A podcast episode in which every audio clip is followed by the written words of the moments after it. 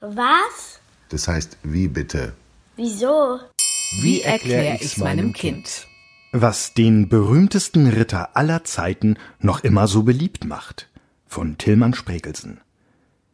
Für den sagenhaften König Artus, den berühmtesten Ritter aller Zeiten, war das Pfingstfest, das wir am kommenden Sonntag feiern, das wichtigste Fest im ganzen Jahr, weit vor Ostern und Weihnachten.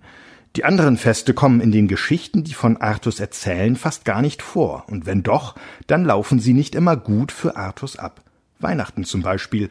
Artus will, so steht es in einem der Romane, ein großes Fest feiern und friert dann doch allein in seiner Burg vor sich hin, während ein Fremder Artus Frau Ginova anhimmelt. Pfingsten aber ist sein Lieblingsfest. Was immer man von Artus erzählt, das ist an Pfingsten geschehen, schreibt der mittelalterliche Dichter Wolfram von Eschenbach um das Jahr 1200. Wie sein wohl etwas älterer Kollege Hartmann von Aue beschreibt auch Wolfram von Eschenbach den König Artus nach französischen Vorbildern, die wiederum auf noch ältere Texte zurückgreifen. Es gibt sogar Bruchstücke aus dem frühen Mittelalter, die einen Krieger beschreiben, der Artus schon ein bisschen ähnelt. Aber wenn die Geschichte einen wahren Kern hat, dann wird der in der Folge kräftig ausgeschmückt. Die Schriftsteller, die über ihn schreiben, geben ihm eine Frau, Genova, einen Lieblingsritter, sein Neffe Gavan, einen Zauberer, Merlin, einen Aufpasser für die anderen Ritter, Kaje, ein Schwert, Excalibur und einen runden Tisch, an dem alle Ritter gleichberechtigt sitzen können. Keiner muss ans Fußende, wie das bei einem normalen Tisch nötig wäre, alle schauen dem König ins Gesicht.